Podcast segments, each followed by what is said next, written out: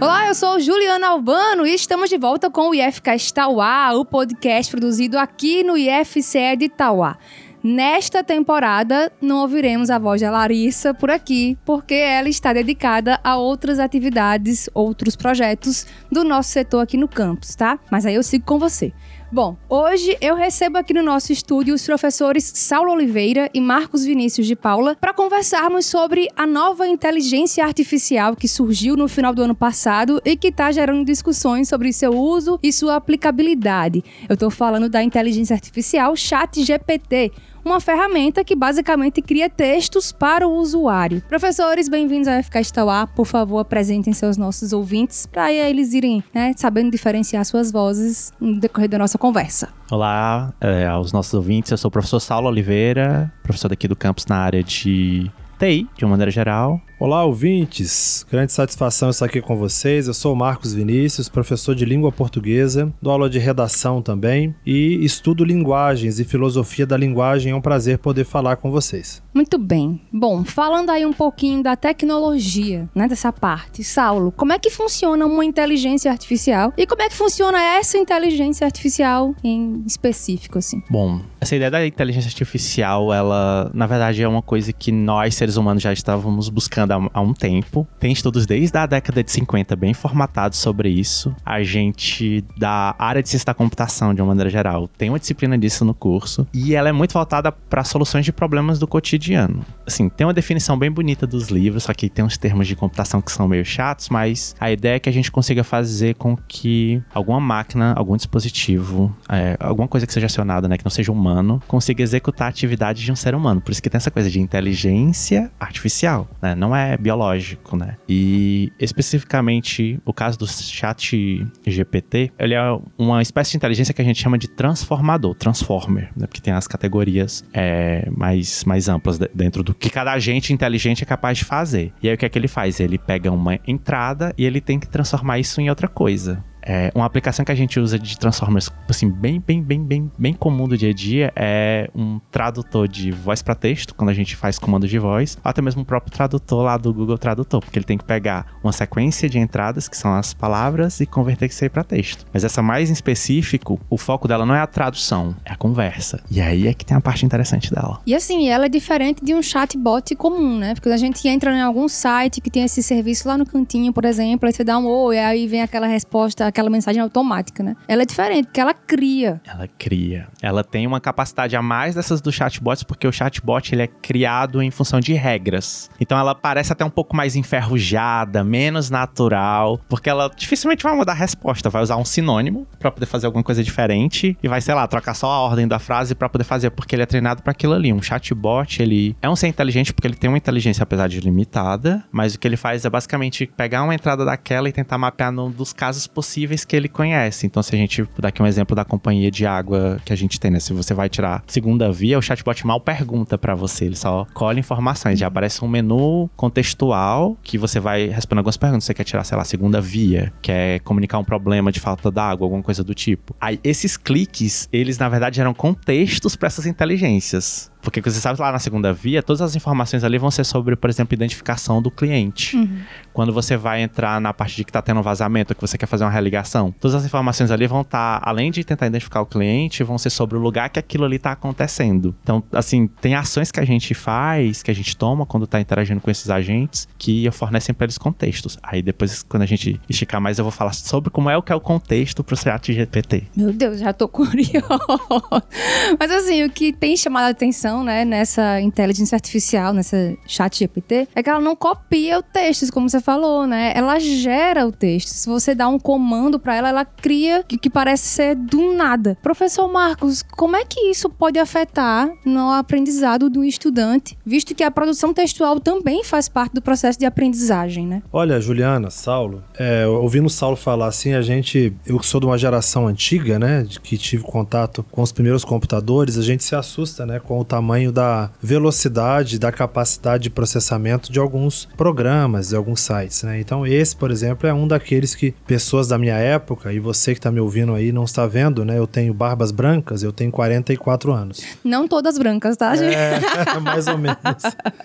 E aí o que acontece? A gente se assusta né, com a capacidade dessa inteligência. Eu fiz um teste, é, fiz algumas interações e achei assim surpreendente a capacidade da ferramenta de comunicar e com um índice de assertividade muito alto. E a sua pergunta é: isso afeta positivamente, negativamente? Que é o que se discute, né? É, eu vi alguns professores, vi alguns, algumas universidades, algumas instituições de ensino como, como a nossa, né? Estão muito atentas e nos Estados Unidos algumas, inclusive, já criando leis internas para coibir o uso e para é, é, punir né, o aluno que fizer uso é, indevido né, da ferramenta eu tenho uma opinião um pouco diferente, assim, com relação às novas tecnologias. É, eu sou da época da Barça, né, da enciclopédia, a gente consultava uma enciclopédia depois. E naquela época já havia cola, né? Era possível copiar, colar um, um dado da Barça e trazer pronto para a escola. Eu acho que a, a, inteligência artificial, ela facilita, ela veio para facilitar a vida, né? assim como os novos aparatos tecnológicos, ela, elas têm, têm uma função específica de amenizar o sofrimento humano de realizar uma tarefa difícil. Eu acho que, se bem utilizada, essa ferramenta pode pode ser de grande valia. É claro, né, sempre vai ter a possibilidade de um aluno querer se valer disso para colar, para ludibriar o sistema. Mas acontece que na vida real, né, no momento de prova, por exemplo, ou no Enem, né, ou no concurso público, ou no momento que ele esteja monitorado, vai estar tá ele e ele, né? Então não vai ter lá a ferramenta digital. Então ele pode usar a ferramenta para aprender, para entre aspas, né, para se apropriar de alguma coisa que ele não tem ainda. Mas é, se ele fizer uso é, incorreto, isso não diminui também a grandeza ou a qualidade da nova tecnologia. Claro, a gente vai discutir depois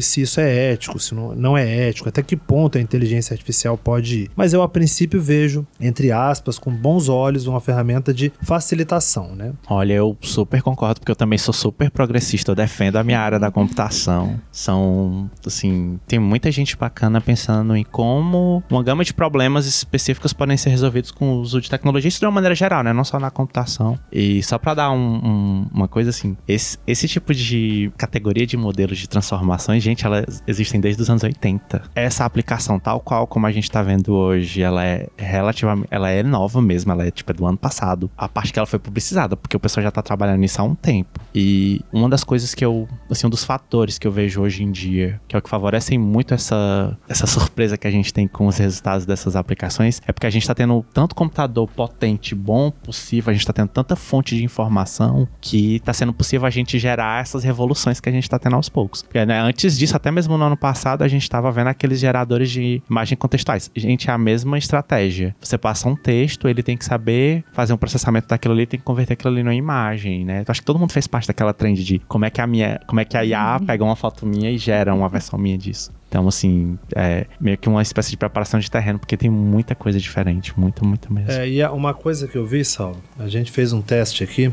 é como é que seria a ferramenta criar, por exemplo, um documento institucional. Então, é, um teste foi feito, é o seguinte, foi dado alguns comandos, né, para a ferramenta e ela criou uma uma correspondência né, institucional, simulando né, a fala de um diretor para os membros aqui da, da instituição. E assim, com todas as com todos a sintaxe em ordem, com as palavras em ordem. Então, assim, alguém pode questionar: ah, mas não foi o, o, diretor que escreveu, né? Não foi ele que escreveu. Agora, considerando o número de documentos, de ofício, memorandos e de cartas circulares que, às vezes, um, um profissional tem que escrever, e considerando que essas ferramentas elas já são ferramentas repetidas, já são clonadas, né? O que muda é muito pouco. Por que não, né? Usar a ferramenta digital para facilitar isso? Uhum. E quando quando for necessário personalizar, a pessoa vai lá, o humano vai lá e dá o toque de personalidade dele. E tá tudo bem, né? Não vejo nada demais nisso. Agora, é, parece que o, o, Saulo pode dizer melhor, né? Parece que a ferramenta cria um livro, né? Você vai lá, ela cria um livro. É possível que sim? É possível que sim, né? Eu acho que. É. Eu acho que ela faz isso, Saulo, faz, né? Ela tem. Eu não sei se esse livro vai ser bom, mas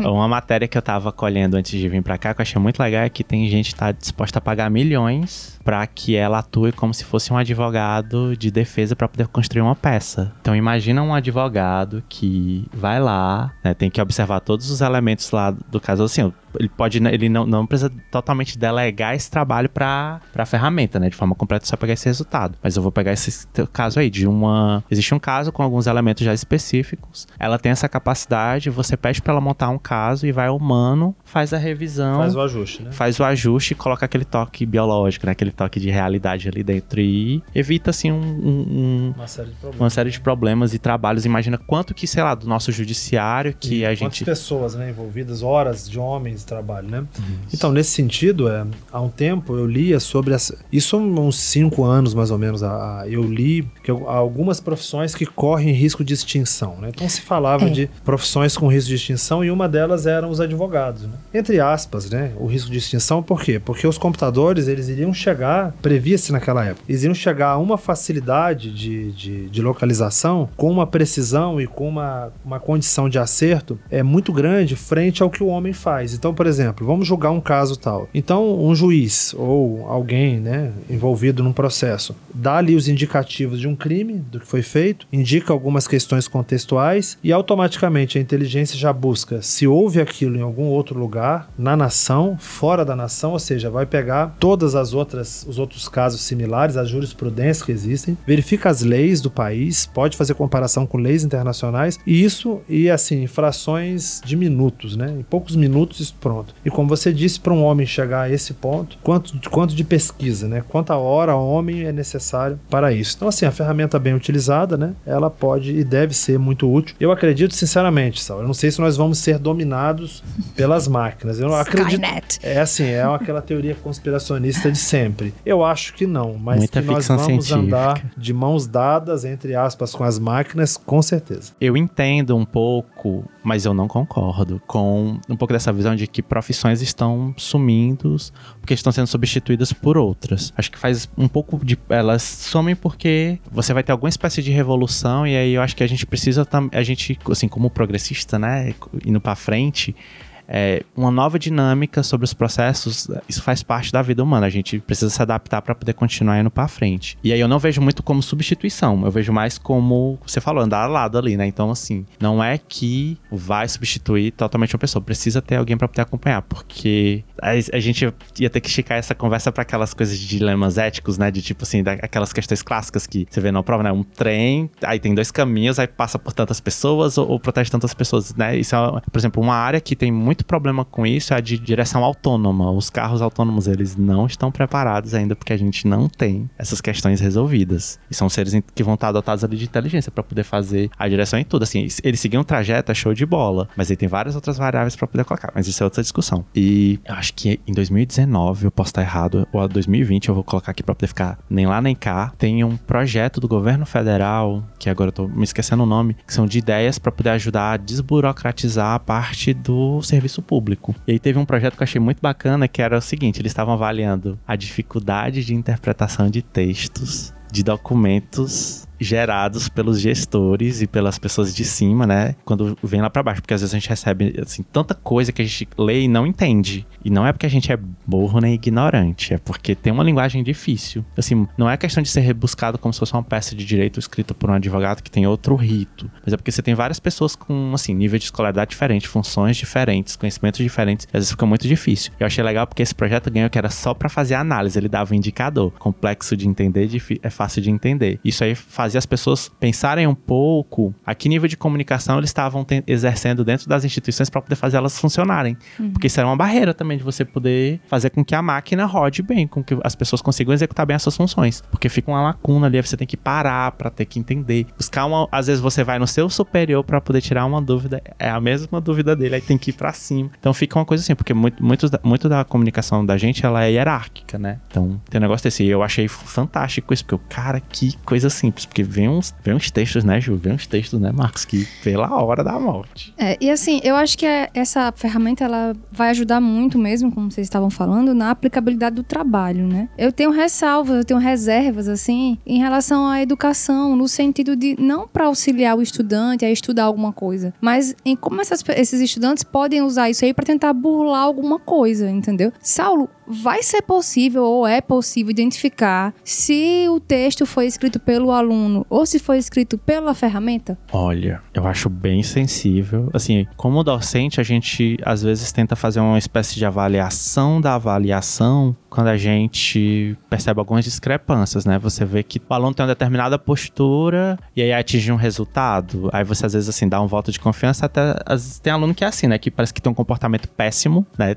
Muito difícil da gente ter que lidar com aquele aluno, mas ele em relação às atividades propostas, ele atinge o resultado. E você entende que aquilo ali, aí às vezes aparece assim, né, uns, uns pontos atípicos, né? Uma pessoa que um aluno que estava tendo muita dificuldade, tal, do nada ele começa a ficar tendo muitos resultados. Assim, é uma percepção que a gente, como educador, acaba criando, né, para poder colocar. Mas eu não, eu especificamente não, não parei para ver sobre como está sendo usado para o chat G GPT. Mas você lembra das imagens artificiais que a gente estava comentando no começo do podcast? Uhum. Tem um, um, negócio que eu acho muito legal que é inglês para português fica assim, é o ataque de um pixel. Olha só que coisa, um pixel. Tem ferramentas que você vai lá numa foto, ele faz a modificação de um pixel.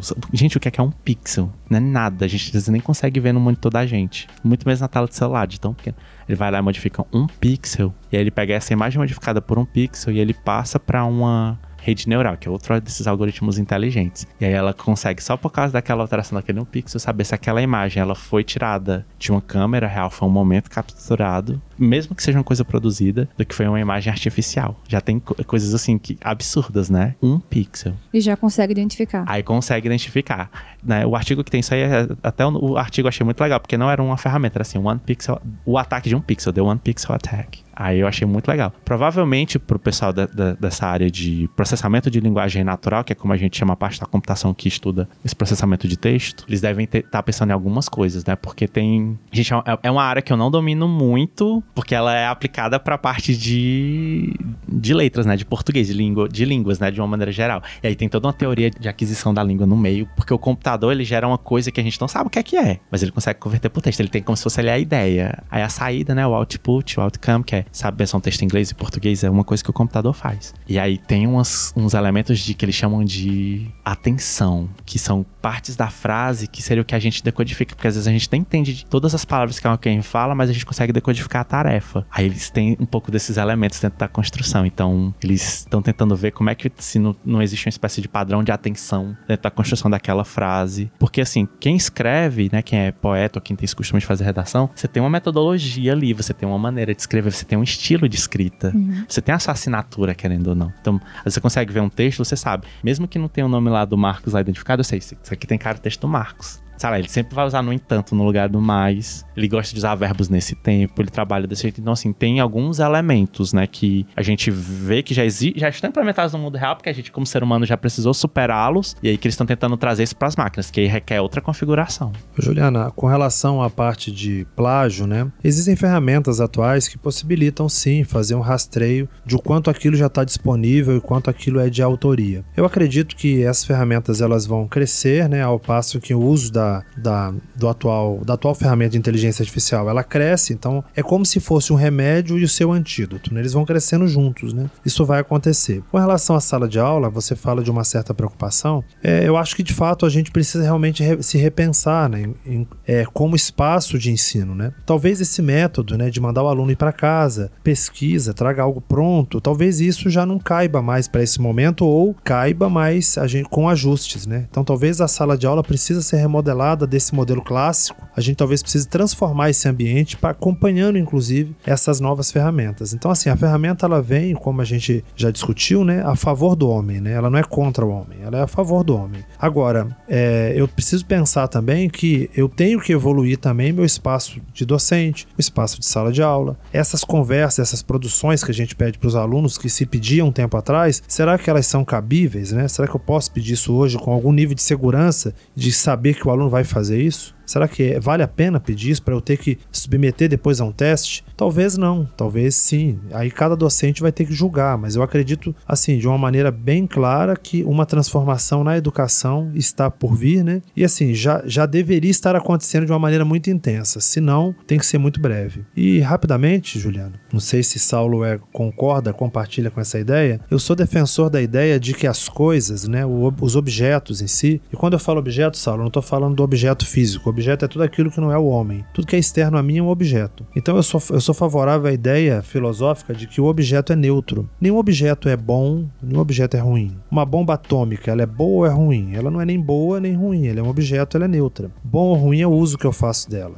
Alguém pode estar tá ouvindo e falar, pô, esse cara é louco, como é, como é que uma bomba atômica vai ter um uso bom? Mas pode ter, vamos dar um exemplo, só. Num, numa realidade de explodir, por exemplo, uma, um, um, um asteroide, um que, asteroide tá que está vindo em direção ao planeta ou mudar a órbita dele, então pode ser. Uma arma de fogo, ela é boa ou ruim? Não é nem boa nem ruim, é neutra. Então eu vejo as coisas dessa forma. A maldade não está na coisa, no objeto, né? Nem a bondade, está no homem, né? Que faz uso dessa ferramenta para o bem ou para o mal. Então é, é apenas mais uma ferramenta. As pessoas gostam muito de fazer é, estardalhaço com as novidades, né? Como se elas fossem algo assim que viesse nos desestabilizar. Mas eu acredito que não. A gente sempre lida, sempre lidou e vai sempre ter que lidar com as novidades, né? A questão, a questão é como o homem lida eticamente com aquilo que é novo, né? Eu acho que vai mais por esse sentido ético de como que a humanidade está, em que nível de evolução estamos, né? Para lidar com as coisas, do que a coisa em si, porque a coisa está lá disponível, pode ser usada por um diretor para facilitar uma comunicação ou para quem tem que produzir mensagens em lote para 300 pessoas e ele dá o comando e a ferramenta faz isso tudo que a gente gastaria horas para fazer, mas pode ser usado por uma pessoa para fazer um plágio, para copiar um discurso de formatura e, e, dizer que foi ele. Mas assim, esse problema não é da ferramenta, esse problema é da humanidade, né? É um problema um pouco maior, né? É. é. Até onde vai a ética? É, pois é. é. No aí, uso delas, né? Bom, aí eu quero compartilhar um caso que eu fiquei sabendo hoje. Eu até compartilhei mais cedo com a Ju, que eu achei fantástico, pra você ver aí como o capitalismo age por todos os meios. Eu vi uma notícia no Instagram de que já, já, já, já existe um tempo, tem até um site, vocês, vocês traduzem de português para inglês, que é essa pessoa não existe, this person does not exist.com. Aí quando vocês acessam esse site, toda vez que vocês atualizam, ele gera foto de uma pessoa artificial. Tem um banco de imagens e aí consegue. Aí acho que até a Samsung tá fazendo as pessoas inteiras agora, tem um projeto assim parecido. Aí o que eu achei legal dessa notícia é porque é o seguinte, eles estavam fazendo várias contas do OnlyFans de uhum. pessoas que não existem vendendo um pack do pezinho e o povo comprando. Aí imagina quem vai comprar uma, assim, quem compra, quem paga para ter acesso a uma coisa totalmente artificial. Aí até o professor me falou, era melhor pagar um, um, um anime, né? Como, anime não, como é que chama? Porque não tem um, um, um, desses produtos que é com desenho japonês, né? Que o pessoal coloca desenho erótico, né? Sim. Era melhor pagar um desenho, porque aquela pessoa não existe. É, a ilusão, né? A ilusão da, das coisas. Eu achei essa notícia, assim, o máximo. Tá mais que certo. Você faz lá teu negócio, cria teu perfil, não exibe teu corpo e ganha teu dinheiro. É, é o famoso pulo do gato. É verdade. Então, aí é mais um exemplo, né, de que a ferramenta em si é neutra, né? Como que a pessoa usa, né?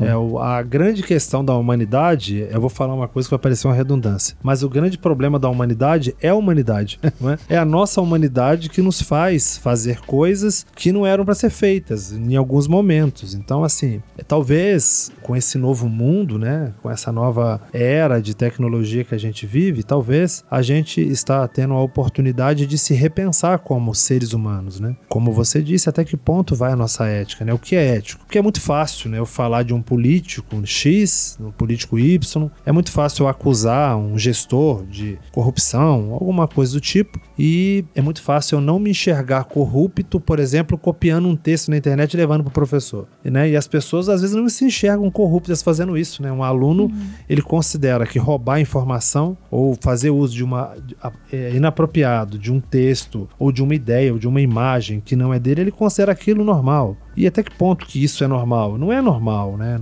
Então, assim, a, a gente carece, é, eu acho, Saulo, assim, a, a, gente poderia criar, né, penso eu, uma inteligência é, artificial que nos ajudasse em alguma medida a nos verificar eticamente, porque é isso que falta, né? Ai, falta para o homem a ética, né? Os, os, seus limites, né? Saber os seus limites. E aí eu faço uma pergunta, né? Nós temos limites, né? Quais são os nossos limites? Essa muito pergunta muito não, mais tem, não tem resposta agora.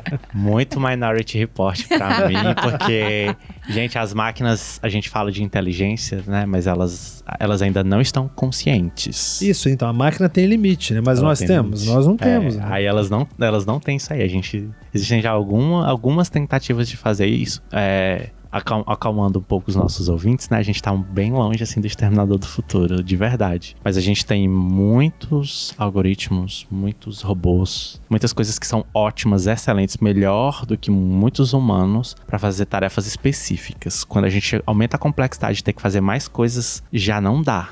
É tipo assim, né? Elas, é, a gente tá muito longe. Então, assim, sério, pensar em. Se a gente for olhar assim pro contexto doméstico, né? Tá em casa, ter que limpar a casa, cozinhar, lembrar que tem que pagar as contas, fazer tudo isso, você vai encontrar coisas específicas. Aquele robozinho seu que limpa o chão, uma máquina de lavar, que nem é tão inteligente. Não, não tem nada de inteligência, porque aquilo ali é, é, é configurável, né? Uma máquina de lavar e tal faz muito melhor do que uma pessoa, porque a gente tem fadiga, a gente cansa.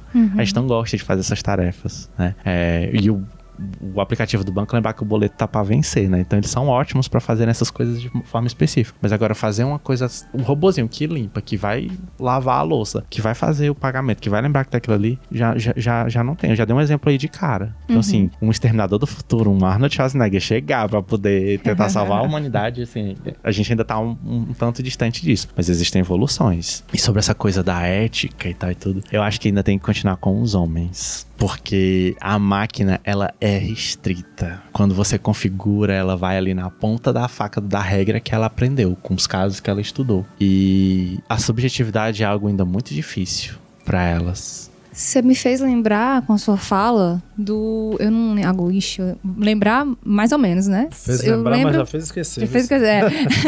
eu lembro do caso da. Eu não sei se foi um chatbot, uma inteligência artificial do Google, que começou a trocar ideia com as pessoas e ela aprendeu a ser racista. Foi da. Microsoft.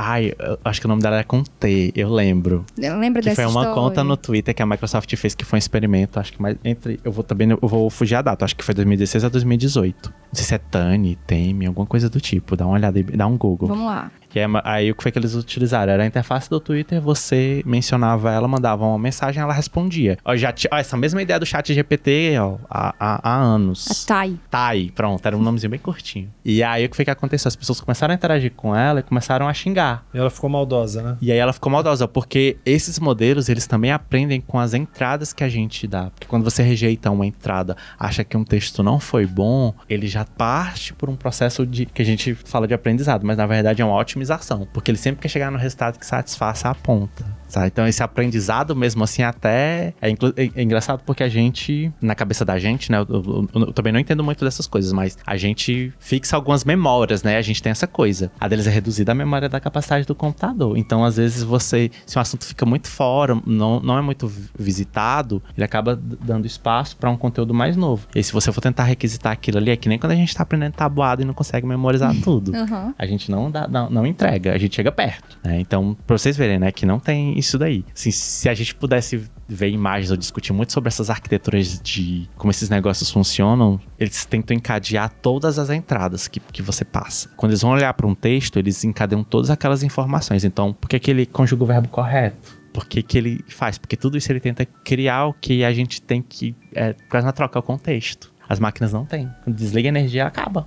Acabou. Olha só, Saulo. Eu lembrei agora. Agora o Saulo me fez lembrar, a Juliana, também. Esse momento remember. Eu lembrei agora do, de um caso recente, nem sei se tão recente, foi da inteligência artificial é, do Bradesco, a Bia. Hum. E vocês vocês viram o que aconteceu na época? Ela é, ela é agente de interação lá e começaram a fazer chacotas com ela e aí xingavam ela e faziam comentários de cunho erótico, pornográfico com ela, ela passou a responder. Ela passou a responder e aí lançaram uma campanha no YouTube depois com uma série de, de vídeos, né, dela respondendo empoderada, ela respondendo dizendo não, basta e tal. E aí veio, é, eu, eu li, eu achei interessante um, um filósofo dizendo porque o que acontecia? Olha só, o cliente chateado com alguma questão bancária, ele queria quer xingar alguém, entendeu? E ele vê aquela máquina, ele falava sua burra, sua isso, sua aquilo, e aí chamava ela com nomes indevidos, né? E aí criou-se um termo chamado robofobia, né? Que é essa característica que se tem de maltratar a inteligência artificial, de se, de se agredir a inteligência artificial. E aí eu vi um filósofo discutindo, olha onde, olha o nível, né, de, de linguagem, olha onde nós chegamos a discutir a ética de linguagem. Né? A gente está discutindo agora que eu tenho que ter ética para lidar com uma máquina. Até que ponto tem que ter ética? A máquina não tem sentimentos, mas ela, como você bem disse, ela aprende, né, com meu, com a minha entrada, com o meu erro e ela vai reproduzir. Eu sei que a Bia, ela se tornou uma inteligência artificial empoderada e ela responde à altura. Se você, por exemplo, vai lá, chama ela, por exemplo, Bia, você vai pagar minha conta? Ela vai te responder. Quer sair comigo? Ela vai te responder e vai dar um tapa na cara digital de quem se meter a besta com ela. Então já temos inteligência artificial empoderada. Então, assim, oh. que coisa louca, né? O chat GPT passou por isso na, na primeira versão. Ele precisou de uma atualização para poder se moderar mais. Para lidar com as, com as agressões. Porque né? é, é muito disso. Ele respondia também, assim. Tem hora que, tem hora que, que as entradas elas acabam tendo respostas um pouco mais inflamadas, digamos assim. Hum. E até essa questão da moderação, né? A gente pensa que às vezes são. teve esse caso que o Marcos comentou que é muito direto, que é você fazer um xingamento. Porque já é uma palavra de baixo calão. Você tem todas essas coisas que são fáceis de, de, de você tratar, né? Agora, quando é uma piada, quando é uma expressão idiomática, quando é um regionalismo, então tem muito desses, desses elementos. Eu tava vendo até um, um é um daqueles cortes de alguma coisa lá do YouTube, que às vezes eu fico vendo assim, aleatório, pra poder ficar ouvindo alguma coisa que eu acho que se cortaram é porque deve ser alguma coisa interessante, né? Às vezes nem é.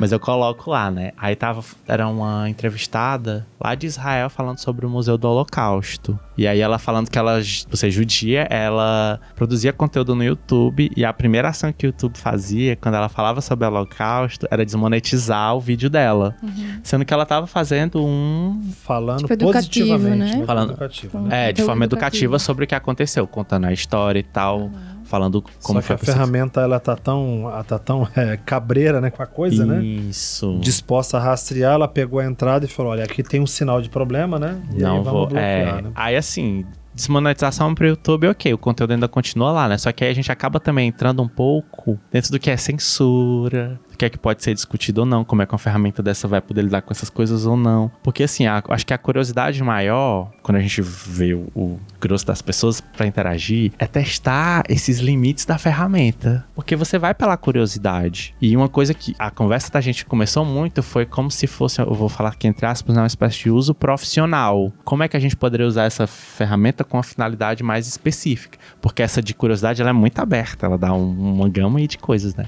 Então, a Do Twitter passou por isso. Ela não fazia, às vezes, alguns xingamentos direto, mas ela fazia uma piada, tipo, é, por exemplo, cometer gordofobia, ela não, não, não te chamava de gordo de forma direta, ou de obeso. Ela, tipo assim, ah, você parece um elefante. Aí, se você olhar só pra essa, pra, pra você é um elefante, você vai pensar, nossa, é uma entrada, é uma saída errada para uma entrada, mas tem um significado ali. Ela tá uhum. falando do teu peso, porque ela pegou um contexto, ela tá dizendo que você é. Então, assim, tem, tem, muito, tem muito ainda para vocês trabalhar dentro desse espaço. Porque, o, gente, o contexto pros computadores é algo assim que no dia que tiver, aí é exterminador do futuro. Mas a gente tem um contexto limitado hoje, assim. É, é, é bem difícil pensar, porque essa área, ela tá muito relacionada à neurociência. E já tem várias outras áreas do conhecimento, não só medicina, né? Mas estão estudando como é que o cérebro funciona, como ele se organiza, como é que ele processa. E assim, tem coisas biológicas que a máquina não consegue fazer. Uhum. Tá? É só pra poder acalmar também o povo. É bom, porque eu, como pessoa que tenho medo, o meu notebook ele é fechadinho, o negócio do áudio é fechadinho. Olha, eu não, sei, não sei vocês, eu tenho em casa, eu tenho medo da Alexia. De vez em quando eu lembro dela. A minha Alexia fica me escutando o tempo todo e tal. Esse dia eu perguntei, Alexia, você escuta tudo que eu falo? Ela me respondeu uma resposta assim: não, nós só escutamos quando você pronuncia Alexia e a partir de então e tal. Mas como é que eu... você escuta, Alexia? É... então, assim, os, os jovens não têm essa noção, né? Eles acham que, que não, mas os nossos celulares e os nossos dispositivos, eles estão com os ouvidos abertos aí 24 horas e full time, né? Então, assim, e isso é uma, é uma nova realidade também, né? Tinha uma época que eu era muito paranoico. Acontece, gente, mas não é o padrão. Usar a câmera e o microfone do celular são coisas caríssimas para bateria dos celulares da gente. Então, assim, é a pior maneira de se fazer espionagem. Não quer dizer que não aconteça, Uhum. certo? Mas uma das coisas que super entregam a gente é a nossa geolocalização. Então você às vezes tá assim, a gente fala assim, ai, eu tenho a impressão que o pessoal tá escutando, porque eu falei chocolate, fui pesquisar, apareceu chocolate. Beleza, parece que ele ouviu a gente, tudo show de bola, mas provavelmente deve ter alguma pesquisa. Marcos, não vai ter a identificação correta de que eu, você e a Juliana, que nós somos nós e que nós estamos aqui dentro dessa sala, dentro desse lugar específico. Mas os serviços de. que isso, isso tudo é pra poder ter métrica pra conseguir vender publicidade na- na- no final das contas. Mas eles sabem que tem três pessoas aqui próximas. Que se eu abrir algum assunto específico, como tu abriu aí sobre a TAI, então se a gente for pesquisar aqui sobre robô, ele vai colocar coisas sugeridas, porque a ideia é essa. Então, assim, tem coisas que são muito mais simples, que pegam coisas muito mais simples do que a gente pensar que a gente tá sendo super monitorado. Acontece também. É, mas eu acho assim, a cidade acaba aí juntando, é, corroborando a ideia de que sim, pô, nós estamos super monitorados. Não só, elas não só escutam, como vigiam nossos passos. Aliás, meu relógio sabe quantos passos eu dei, cara. Sabe? Não esse, mas o outro. Ele sabe quantos passos eu dei, como é que foi meu sono. Por onde você andou? Por onde eu você andei, anda. quantos pulsos eu tive à noite. Ele Às sabe se eu sonhei ou não sonhei. Ah, e é? eu não sei se eu sonhei, mas ele sabe, pô. Aí, às vezes, do nada, chega lá um e-mail lá da Smart Fit falando que tu tem que se exercitar mais. Pois é, ué. ou que você pode vai, vai para a academia do sono, porque você não dorme tão bem. Gente, dados é o poder. O que o petróleo foi pro século passado, os dados são pra esse. Isso aí a economista já falava em 2007. Pois é, então aí, ó, mais uma ferramenta e a gente conversa mais uma vez, né, aqui sobre como as, a tecnologia vem, avança pra ajudar e a gente que saiba como lidar. E Saulo, mais uma vez aqui no IFCast dizendo que a Skynet não é real. Ô, Saulo, eu vi agora, cara, ontem, ontem de ontem, eu vi um robô que derreteu e atravessou a grade e depois se reconfigurou de novo. Você viu essa? Não, mande o link. Pois Depois vai. pesquisa pra você ver o robozinho que sai da tela, ele, se- ele vira líquido, ele sai da tela e depois se materializa de novo. Isso Cadê é a Exterminador do Futuro Connor? 2. Cadê a Sarah É. Aconteceu isso daí, olha, cara. Então você tá dizendo que tá tão distante, não sei não, hein, cara. Há controvérsia. Professores, obrigada pela participação. Vamos agora pro nosso Momento Cultura?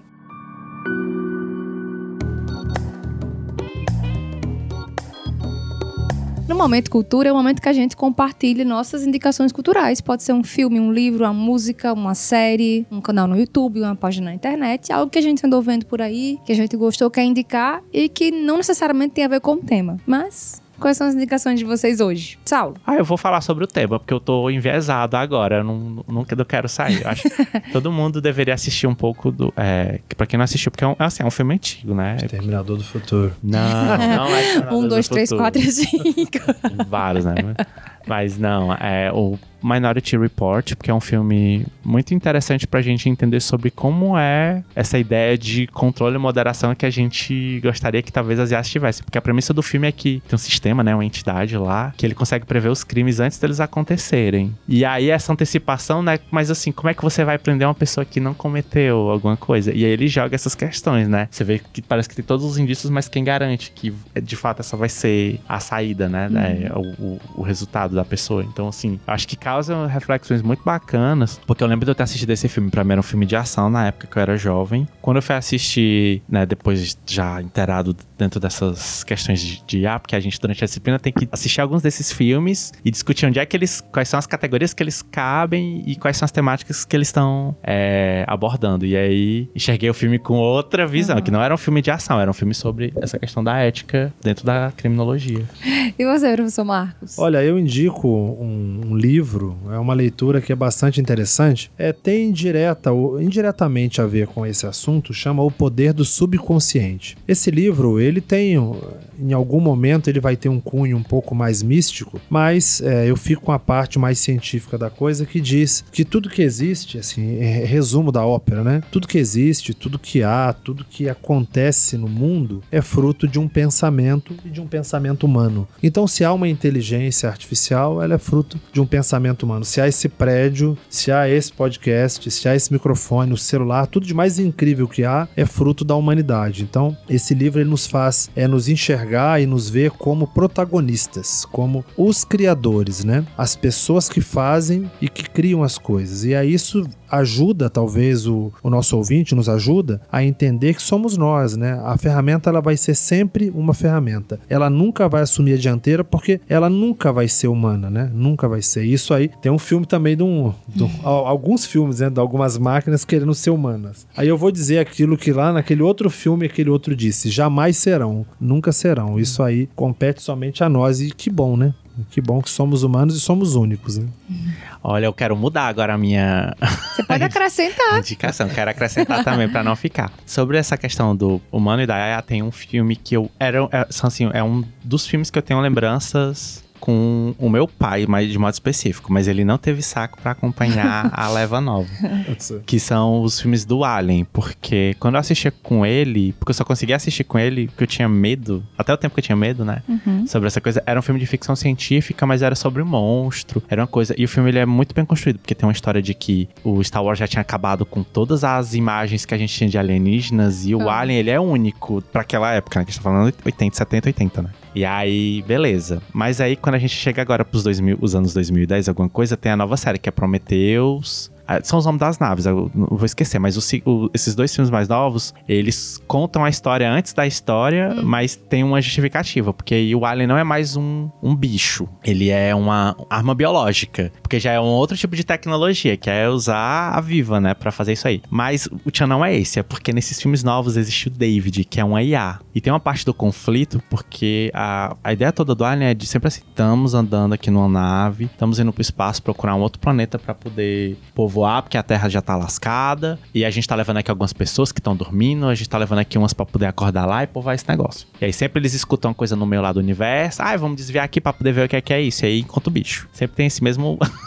esse mesmo roteiro. Mas o, o bacana é porque nesses filmes novos tem a figura de um cara super rico que é o que tá bancando essas viagens, que tem a empresa. Hum. E ele tem um AI que é o David. E o David, ele é um AI imperfeito é, imperfeita, porque ele sente. Uhum. Só que ao mesmo tempo ele sabe que ele é obrigado a ter que cumprir a ordem. Então ele é humilhado em várias. Ele sabe que ele é uhum. humilhado. Uhum. Porque ele, tipo assim, o cara lá não sei o que, você tocou uma, uma música perfeita, sei lá, do Beethoven, uma sinfonia perfeita do Beethoven. Que nenhum humano consegue. Ele, é, porque eu sou um robô, não sei o que. Ele, ele também ele é todo boçal, sabe? Aí, tal hora o cara lá beija meu pé. Aí ele vai lá e beija o pé, porque ele é obrigado a ter que obedecer a uhum. ordem. Então tem isso aí. Então ele cria um, uma raiva. Ele quer acabar uhum. com esse humano. E aí, só pra dar um spoiler do filme, mas que é uma coisa assim muito interessante porque tem essa questão da. Você vai dar um spoiler, Vou. Mas é porque é, é, um, é uma coisa grandiosa. Os humanos encontram como se fosse o, o, o pai deles, né? O, o, que gerou eles, o que criou eles, os criadores. Lá, que é uma, uma raça específica lá. E aí, quando eles encontram, esse androide, num movimento, mata o criador dos humanos. Tô chocada que e você tá dando spoiler. Não, mas essa não é a parte maior. Não é a parte maior do a parte filme. maior é que ele morre no final. Né? mas é um robô. Ele vai gerar o Alien, que é o Alien do primeiro filme Alien. E aí, para terminar, o que é que acontece? Tem uma leitura muito bacana porque é tipo assim, é da criatura criada por outra criatura que consegue fazer um negócio de, de, de um criador. Então, ele, tipo assim, ele supera, ele, ele tem uma coisa para superar. Sim. E aí já é uma outra visão, mas é só para poder mostrar porque quando eu vi essa cena, ela, ela não foi impactante porque ela acontece de uma maneira muito muito direta, ela não é chocante, mas ela me causou uma reflexão tão grande desse filme que eu fiquei pensando, eu, eu acredito que a gente tem um assim, um, um criador, eu, eu, tenho as minhas crenças, tá? É, e tal. E assim, a gente é o que tem de mais evoluído das coisas que esse criador fez, né? E aí a gente agora tá nessa condição como, como, como ser humano, como sociedade, como. Né, que a gente tá podendo criar outras coisas. Então, assim, só para poder passar aqui para uma coisa de ficção científica, né? Que, é, que são as IAs, né? Que é, é totalmente então, artificial. Aí a gente pode usar, né, assim, um paralelo à religião, que eu acho que encaixa com o que está dizendo, é que nós somos a imagem e semelhança do Criador, né? Nós somos criadores, né? Então a religião já defende essa ideia, né? De que nós somos criadores. A imagem e semelhança de quem cria tudo são criadores. Agora, como o Saulo deu mais uma indicação e para acabar, tô acabando. tá eu vou indicar um livro. Esse livro é técnico para quem quer escrever, quem quer se tornar escritor, porque você falou assim, olha, as histórias. Eu, eu vi você falando, ele falava assim, não, é sempre assim. A história tem isso, isso, isso. É, e assim, Saulo, você tocou num assunto que é muito interessante que o, o Chat GPT usa existem protocolos para se escrever histórias. Esses protocolos, eles são roteiros prontos que foram é, idealizados, na verdade, descobertos, né, por alguns pesquisadores lá do passado. Um desses caras foi o Joseph Campbell. Ele, um livro incrível que ele escreveu, se eu não me engano, O Herói de Mil Faces, ele diz assim, como que um mito, como que uma história se constrói. E aí, só que esse livro é um livro muito difícil de leitura. Um, é tipo um... aquela é, jornada do herói que a gente Isso, vê que em vários filmes se repete, mas exatamente. E aí, um, arquétipo, um, um novo escritor, é, Christopher Vlogger, ele escreveu um livro chamado A Jornada do Escritor. O que, é a jornada do escritor? É o passo a passo para qualquer pessoa escrever um livro, um filme, um roteiro para Netflix que seja incrível, do início ao fim. E tem o passo a passo, até a página 20 e tanto faça isso tal. E é um pouco a jornada do herói adaptada agora para o cinema. O Vlogger, por exemplo, ele é consultor de, de, de Hollywood, né? E ele verifica se as histórias estão dentro desses modelos, né? Então, se você é curioso da área, entusiasta da área de escrita e quer aprender a escrever bem e não quer que o seu filme, o seu livro seja de autoria ou coautoria com o chat GPT, compra então esse livro, A Jornada do Escritor, que você vai aprender de maneira prática como escrever bem com indícios de autoria. Olha, é, quando a gente fala de cinema, né, tem muitos filmes que abordam essa temática aí das inteligências. Tem três aqui que tá na minha mente aqui. É Her, né? Ela, que da o Siri, né, Joaquim Phoenix se apaixona pela Assistente Alexa dele. É. é. muito legal esse filme, muito interessante. Tem Ex Machina também, que também é muito interessante, que nesse, nesse filme a ideia é que tem um cara que criou essa inteligência artificial e tem um outro cara que vai lá aplicar um teste, que é um teste que se faz para máquinas, eu agora esqueço o nome, mas Teste só... de Turing. Exatamente, tudo, Alan Turing, né? É, para saber se é máquina ou se é uma resposta real, né? É, é, é para, enfim, é para identificar isso aí. E tem outro que é o filme Chap, que esse eu vou deixar aqui indicado, vou falar um pouquinho mais dele. É no futuro, como todos Você vai contar filmes. spoiler, não, né? Não, vou só vai dar a sinopse. Saulo, não? não? jamais. Vou só dar a sinopse. é, num futuro aí, a força policial está é, tá começando a ser substituída por máquinas, né? Robôs. Na hora dos confrontos com, é, com a criminalidade, com criminosos, são os robôs que As vão, não são os policiais. Eles estão protegidos. E aí, o cientista, né, que desenvolveu essa tecnologia, enfim, ele guardou uma máquina para aplicar nela uma inteligência artificial. Ele estava fazendo uma pesquisa além, né? E queria com o tempo, apresentar isso como proposta para o governo, enfim. Só que aí, um grupo de criminosos é, sequestra ele, mas acaba e acaba levando junto essa máquina. Eles nem sabem, porque os caras queriam usar a máquina. O bandido que rouba a arma do policial e depois usa a arma. Usar pro crime, né? Tipo isso. E o, uma das coisas mais inteligentes é que eles estão com uma máquina que tem uma IA lá dentro dela e o robô começa a aprender com os criminosos. É tipo quando uma criança cresce no meio de, né, naquele aquele meio e, e Decora você um palavrão que, que Exatamente. O jeito como anda. O, o robô começa a andar como os caras andam, as coisas que ele fala. É muito interessante e é muito legal esse filme. Assim, ele tá disponível em várias plataformas de, de streaming. Tá na Netflix, tá no Star Plus, tá no Prime Video. Depois assistam que é muito legal. Chap. Ó, oh, só para uma outra informação, só para vocês é, observarem, o Chat GPT ele é, ele vende o resultado de uma base de textos muito bons para ele poder construir isso. Imagina se ele estivesse rodando dentro do Twitter. Ah. E se ele pudesse ter acesso aos textos que a gente manda nos grupos de WhatsApp da gente, imagina o nível de coisa. Então, assim, tudo é da onde a informação vem. Esse filme que você falou é tudo, né? Se ele vai ter que aprender atitudes criminosas, vai estar tá vinculado a isso. Exatamente. Bom, professores, mais uma vez, obrigada pela participação. Foi massa passar esse momento aqui conversando com vocês. E Eu é agradeço, isso. O, o, bom de conversar com o Saulo é que ele sempre, é, ele, nas entrelinhas, fala: Ju se acalma, mas Skynet não é real. Pra é, mim, né? assim, é reconfortante. Ju, deixa meu. Se puder deixar meu e-mail, se alguém quiser depois conversar com a gente, falar um pouco mais, marcos com o mvp, arroba ifce.edu é isso? É isso. Esse é meu contato, caso alguém queira dialogar um pouco mais sobre isso, concordar, discordar, brigar comigo, ou brigar com a inteligência artificial, a gente briga junto. Eu que agradeço, Gil, por mais um convite e até a próxima. Até a próxima. E a Eficaz de hoje fica por aqui e a gente se encontra Valeu, gente. no próximo. Mais. Até a próxima. Até lá. Vamos ver filme agora nessa hora.